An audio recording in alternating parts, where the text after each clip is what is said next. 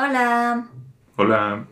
Esta semana queremos hablar sobre true crime o contenidos que hablan sobre crímenes reales. Y básicamente quisimos hablar de esto porque Josué y yo sí consumimos este tipo de contenido. Digo, también creo que de una forma bien específica que les explicaremos como más adelante. Y nos pareció interesante porque en realidad no tenemos como ninguna respuesta clara sobre o ninguna respuesta tajante sobre qué pensamos alrededor de este fenómeno. Entonces, acompáñennos a descubrirlo.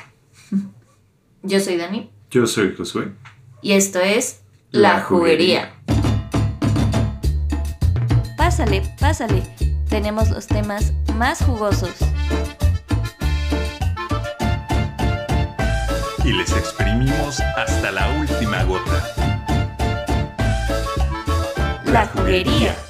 Bueno, solo como para ahondar un poquito más en la explicación, todo este fenómeno del true crime se refiere a que pues, no sé bien cuánto tenga, porque sí ubico uno que otro podcast que sí ya es, son un poco viejillos, que van de que en los 400 capítulos, un pedo así, que hablan sobre crímenes reales, literalmente. O sea, obviamente lo empezaron los gringos, precisamente pues porque en Estados Unidos hay un chingo de crimen y sobre todo como cosas bien raras y random y obviamente súper violentas. Digo, no digo que en México no, pero como que allá sí abunda. Más que sea más, es más común el sensacionalismo alrededor. O sea, como que en Estados Unidos sí es común, mucho antes de que existieran los podcasts al respecto o los documentales, documentales de Netflix o lo que sea, había como que este tipo de programas tipo America's Most Wanted o cosas así de los 2000, principios de los 2000, incluso 90, que hablaban de esto, ¿no? O sea, de que, ay, no sé, en tal lado secuestraron a una niña y, luego logró escapar y lo que sea, y pues sí hacían de que programas, entrevistas, también está, pues, por ejemplo, Dr. Phil, que es este programa súper famoso de, creo que es un psicólogo, no sé qué chingado sea ese señor. Obviamente súper polémico el programa, tipo Laura Bozo acá. que sí desde hace muchos años también ha abordado, o sea, de que o entrevista o asesinos, o de que lleva a las víctimas, o gente que estuvo involucrada en cosas así de, de crimen. Entonces sí existe como esta cultura del sensacionalismo alrededor de este tipo de casos. Y después empezó a ser como, pues ya internetescamente, ¿no? O sea, de que gente en YouTube que habla de eso, podcasts, y eventualmente pues terminó llegando acá a México. Sí, creo que también eh, tiene que ver con la infraestructura en el sentido del acceso a la información.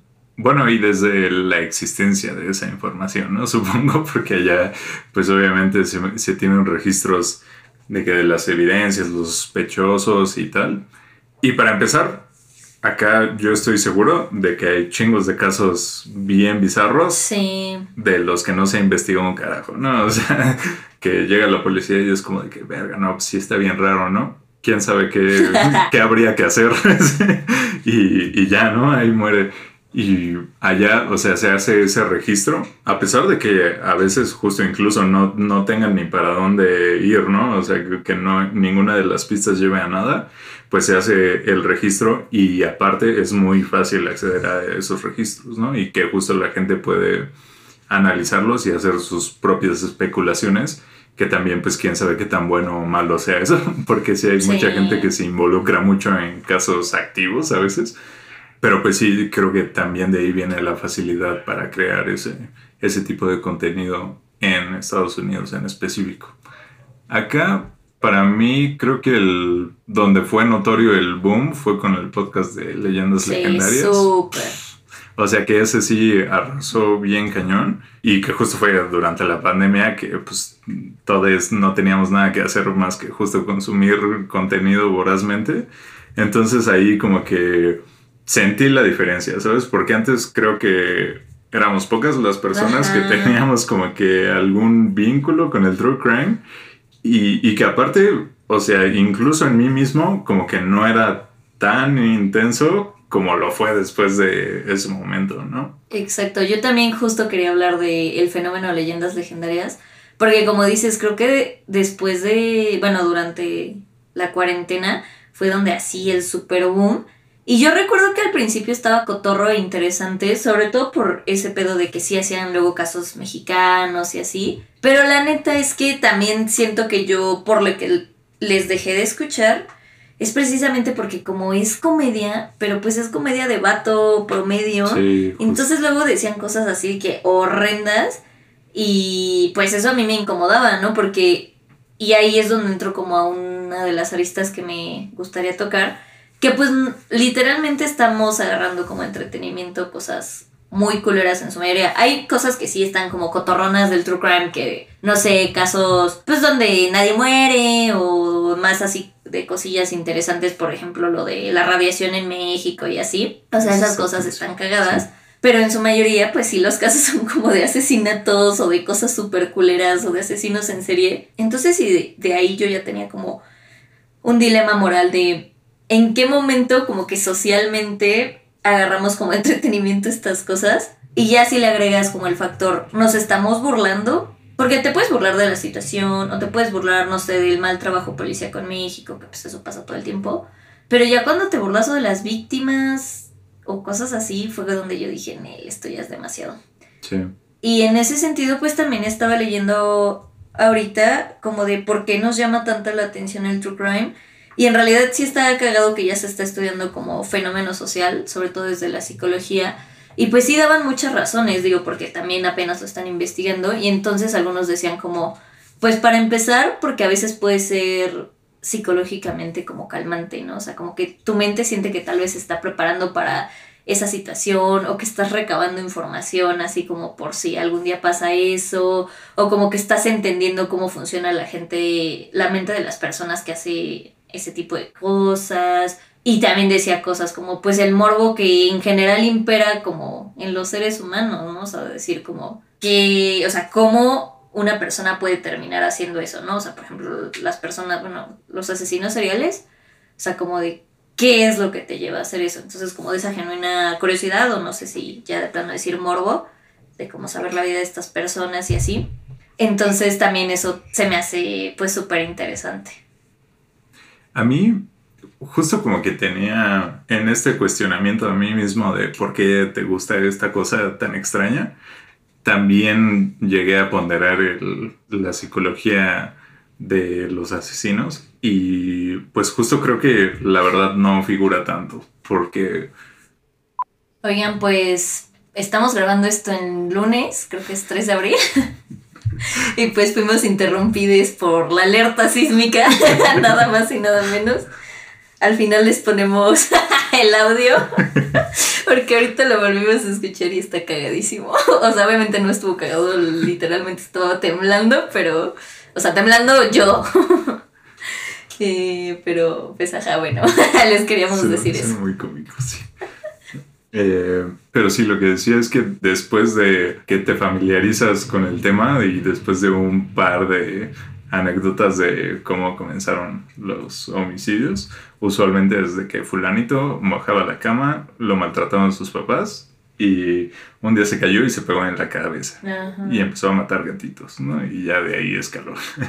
y es eso se llama, creo que el trío de McDonald's, curiosamente, eh, porque así se llamaba el psiquiatra que lo que lo notó, ¿no? Como ese patrón. Y pues literal se reduce a eso, ¿no?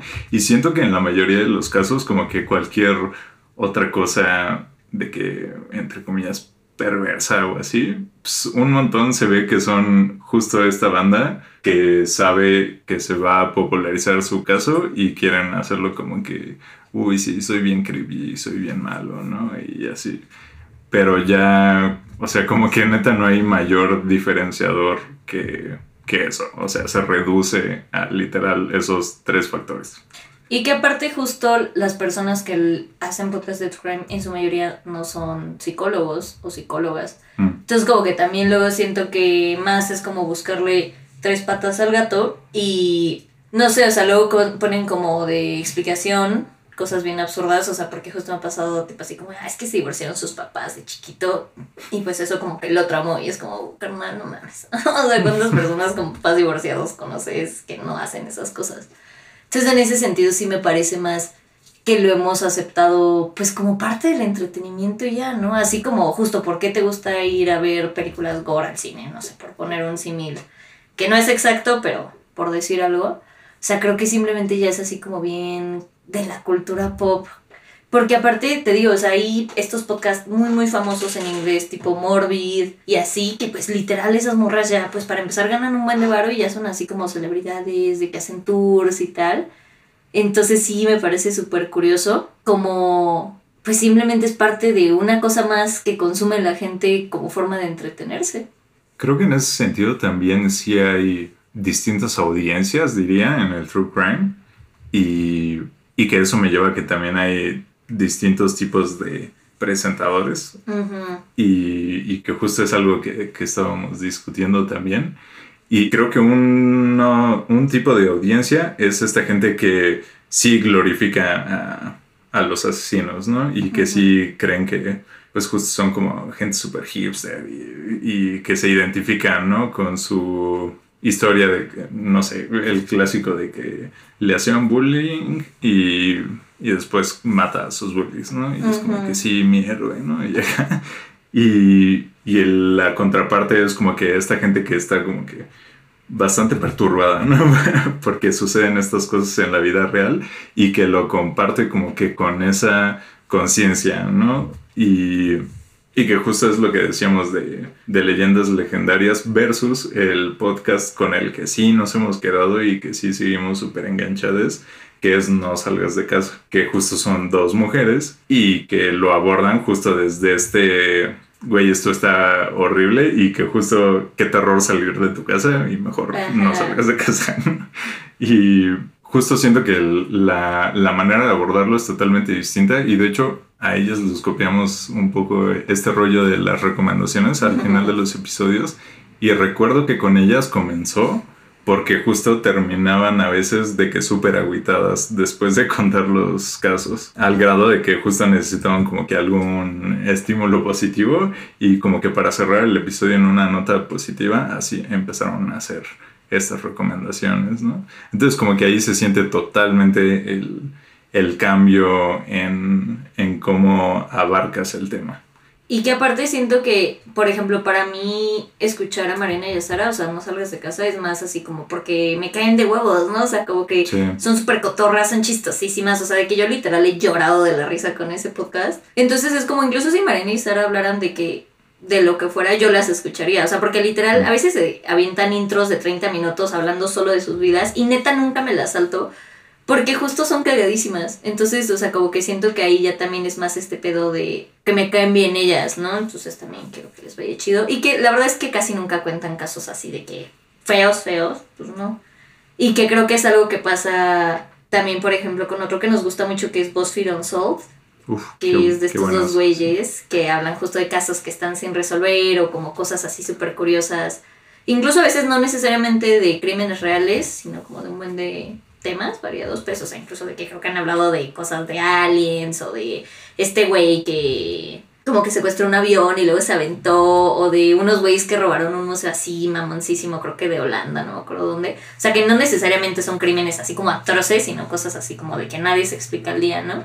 Que alguien rompió una ley, ¿no? o sea, pero no directamente que agredió a otra persona o cosas por el estilo, ¿no? Sino misterios, ajá, como de otra índole también. Exacto, y que siento que justo lo que nos gustaba es que también estaban cagados los, los videos y ellos también eran así cagadísimos. Entonces, como que siento que también está, como dices, ese otro sentido donde no necesariamente tiene que ser como gente de edad burlándose como de las víctimas, sino que también se puede hacer desde otros espacios, que no por eso lo digo que lo hace como mejor ni peor, yo tampoco es mi afán moralizar ni a la gente que lo hace ni a la gente que lo consume, porque ese no es mi trip pero que sí me parece que también los espacios varían, pues como en todo. Sí, que justo, o sea, como que explorando es en este sentido como las diferentes motivaciones por las que puede ser atractivo, ¿no? Porque incluso en el Unsolved precisamente tienen como que ese agregado de crímenes que no han sido resueltos, ¿no? y, y, que hay algunos que es así como de que tenemos a este sospechoso que es perfectamente perfecto para ser el culpable, pero nunca pudimos encontrar evidencia para vincularlo, que eso es como que me... Pero hay otros que de verdad, o sea, como que nadie tiene idea, ¿no? O sea, como que neta nadie sabe quién fue o, o qué fue lo que pasó y, y tal. Y eso siento que tienen un atractivo muy distinto también. Sí, exacto. O sea, como dices, el apil y cómo lo van dando. Porque yo alguna vez intenté escuchar Morbid, por ejemplo, pero como ellas, para empezar, como que su humor se me hacía medio bobo. Pero más de eso sí lo hacían como un poquito más como en serio. Y entonces yo decía como, Mm. pues es que creo que no me late tanto solo escuchar como estas historias de cosas horribles. O sea, como que le quitaba justo un poco el atractivo que fuera de Das, como te voy a contar, como esta historia de X asesino en serie. Entonces como que para mí también, pues me gusta mucho el jijiji, jajaja. Y digo, obviamente dentro de los parámetros, con respeto, porque reitero, pues leyendas legendarias sí toca como un límite también para mí. Entonces también, como dices, o sea, el espectro de cosas que hay dentro del True Crime, porque por ejemplo también sé que Spotify hace estos, tipo el de Fausto, que esos sí son así súper serios, así mega producidos, casi casi como si fuera una radionovela, Sí. pero de alguna historia de True Crime. Y eso tampoco me late porque Sí, a mí tampoco. justo se me hace como demasiado inmersivo, o sea, y como muy... Pues justo no solo me estás contando algo horrible, entonces como que digo, "Ay, no, creo que esto sí me agüita un poco. Sí, y no, como dices, o sea, no es el, no es el mismo estímulo, a pesar de que es como que en teoría la misma categoría, o sea, como que la manera en la que te está siendo presentado, como que le da un, un giro totalmente distinto. Y otro que me parece muy curioso también, o sea, de cómo este fenómeno del true crime sí es algo que está permeando como todas las plataformas de consumo, es que Netflix igual tiene un chingo ya de, Ujú. pero así, un chingo de documentales de crímenes reales. Y digo, a mí en general los documentales de Netflix neta no me gustan mucho porque uno, todos tienen como la misma estética rara, como, solo sé describirla como muy brillosa, o sea, de que literal, no sé, como que me abruma. Pero aparte, la neta se me hace que están súper mal contados. O sea, de que neta, como que, o sea, para empezar la música es así como bien telenovelesca. Mm. Los cuentan como en una cronología súper rara y como que para intrigarte tienen como, no sé, estos clips al principio o al final así como de, ah, más o menos medio explicándote qué pasó, pero no, y eso a mí me caga porque es como, güey, al grano, o sea, como que si ya lo estoy viendo es porque ya estoy clavada a fin. Sí. Em, y sí me parece muy chistoso porque neta ya son muchísimos. O sea, de que todo el contenido que hacen sobre crimen re- crímenes reales sí está cañón. O sea, yo de que he visto un par o así, pero como que en general, digo, casi siempre los pongo así, que ruido de fondo mientras trabajo o lo que sea. Pero como que en general sí se me hace... O sea, vaya que ni siquiera son como ni muy políticos, ni muy nada, pues. O sea, solo es como, te estoy contando una historia. Y que creo que también ese fenómeno se vio mucho con la serie de Jeffrey Dahmer. O sea, que pues un buen de gente la vio y pues sí fue así súper premiada y es como, pues al final es una historia de pues, un asesino en serie. Y sí está, o sea, justo a partir de eso, pues literalmente creo que hasta le dieron un, ¿cómo se llama? Un, un Emmy Un Emmy. al, ¿cómo se llama güey que es? A Evan Peters, que es el güey que actuó de Jeffrey Dahmer. Mm. Fíjese que esa no la vi y siento que también parte de, de quién es, ¿sabes? O sea, que justo es este caso que todo el mundo ya conoce y que se ha hablado y discutido un millón de veces y que justo es como que darle más difusión y, y que siempre sí es como que uno de estos asesinos que, que se enaltecen, dirían, mucho. Y, y no me... O sea, como que ese vibe me, me ahuyenta. O sea, el, el, el hecho de que justo conozca el nombre y sepa quién es y qué hizo así con tanta claridad, o sea, me hace pensar que justo ya se le dio como que este estatus de celebridad y eso sí ya no, no me late tampoco. Sí, que eso pasa, por ejemplo, también con Ted Bundy, ¿no? Que es como, es famoso, Ujú. ¿por qué? Por matar a un chingo de mujeres. O sea, es como, ¿qué, qué chingados con eso también, ¿no? Y pues que ese güey sí ya tiene que series, películas, o sea, un chingo de contenido hablando como de él. Y como dices, también ya llegar a ese grado me parece raro, o sea, como que, no sé. Y yo sí me intenté ver la de Jeffrey Dahmer, pero la neta sí fue too much para mí. O sea, incluso a mí que me gusta como justo mucho el cine de terror y que pues sí escucho True Crime, dije como, no, güey, esto es... O sea, porque pues sí es una serie de drama, ¿no? Entonces como que sí es muy de apelar a tus emociones y así. Entonces dije como, Mm. esto no es mi trip. Shady. Ujú. Una que yo vi recientemente fue la película de La casa de Jack, Ujú. The House That Jack Built, que justo va así como de que de un asesino serial. Y no sé, está interesante, porque como que todo el tiempo él está contando su historia y siento que justo es como que glorificando sus asesinatos y así. y su interlocutor como que al mismo tiempo le hace crítica de lo petty que es eso, ¿no? ¿Cómo, cómo dirías petty? O sea, lo... Soberbia. Ególatra. Pues siento que al contrario, o sea, como que siento que es como que de persona que no tiene mucho que decir, ¿sabes? O sea, que- y que está intentando enaltecerse con algo que pues ni al caso, ¿no? Eh, y, y justo pues hacia el final como que se explora ese lado un poco más de que justo solo es una persona con la realidad bien distorsionada y, y que al final no tiene pues, ningún mérito ni ninguna pues sí, o sea, como que nada destacable, ¿sabes? Y eso, no sé, me pareció interesante. Pero pues Funade también Lars von Trier. Exacto. Bueno, y con esto pasamos a las recomendaciones, que en realidad solo son como hacer énfasis en lo que ya mencionamos en este capítulo, que básicamente por mi parte es recomendarles Post on Soul, porque la neta sí está súper cotorro lo que hacen esos dos güeyes y... Porque aparte hacen de todo, también como que a veces se metían de que a casas embrujadas o lugares que según estaban embrujados y como que hacer videos de eso. Y sí está muy chistoso porque uno de ellos es como súper escéptico y el otro sí es como más... Pues no es que crea, pero como que no es tan escéptico. Como entusiasta. Ándale, ajá. Entonces como que, es- pues, y como son muy cagados, pues la verdad es que justo contenido por si están comiendo y quieren ver YouTube, Sí. está cagado.